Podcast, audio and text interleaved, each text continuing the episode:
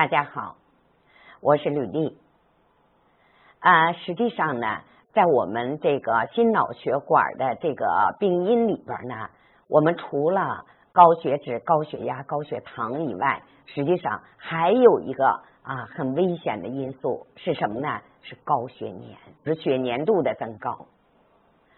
那么血粘度一增高呢，我们的血液呢怎么的？是不是就稠了？那所以呢，它的流动就慢。那么当血液长期的啊粘稠、流动缓慢的时候啊，它引起什么问题呢？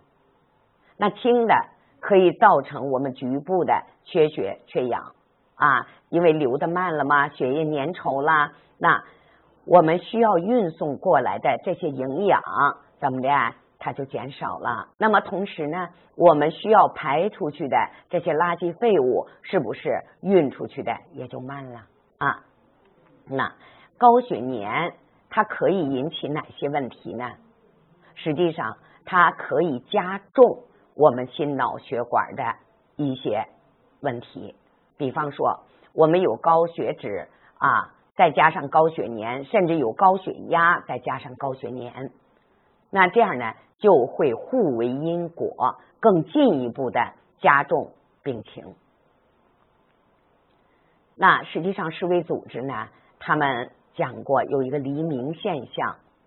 什么叫黎明现象呢？就是在后半夜，黎明前最黑暗的那段时间，是这个中老年人呐，心脑血管疾病发病率、死亡率的最高点。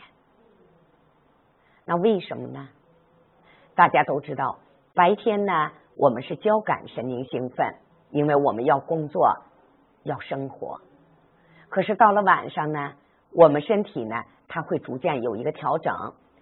由交感神经兴奋逐渐过渡到副交感神经兴奋，那么副交感神经兴奋呢？它的作用呢，跟交感神经是正好相反的啊。我们所有的生命活动啊，都会进入到一个抑制状态。那到了夜里边，特别是后半夜，我们的呼吸呢会慢下来了，我们的血压呢会降下来，然后呢，我们的心跳呢也会。慢下来。那在这种情况下，如果我们的血液是粘稠的，那是不是流动怎么的就很困难？所以到了夜里边，特别是后半夜啊，血液粘稠啊，推动的力量怎么的又减少，甚至于我们到了一定年龄的人还会有管腔狭窄，所以这一系列的因素。就造成了一个血流的缓慢，逐渐的怎么的停止啊，就送不过去了嘛，所以怎么的就梗在那儿了啊。所以世卫组织公布的一个数据也是，那么在后半夜黎明前最黑暗的那一段时间，也是中老年人心脑血管发病率、死亡率的最高点，是其他时间的五倍。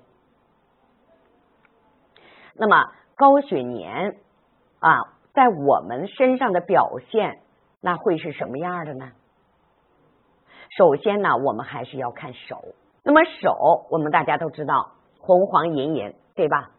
但是，一旦太红了，我们管它叫太过。那么，当一个人的手掌伸出来特别红了，你一定要注意，它里边的血液成分就增加了啊，血液成分就增加了。那这个时候什么高了？血脂啊，血粘、血糖啊，都有可能引起我们的血粘度的增高。好，那出现了血粘度的增高怎么办呢？我们怎么调理呢？咱们的洪道光教授啊，他讲健康的时候曾经讲过，喝水啊，喝水。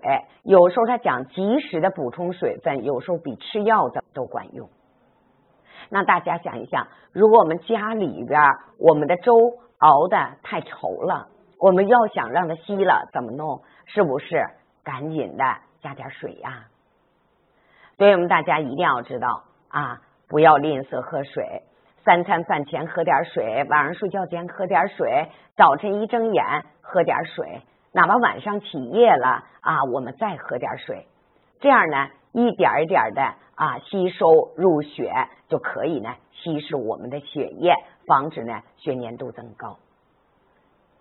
那还有一个最大的问题，大家要注意，我们到了一定年龄，真的不要去做汗蒸，不要去做桑拿。为什么呢？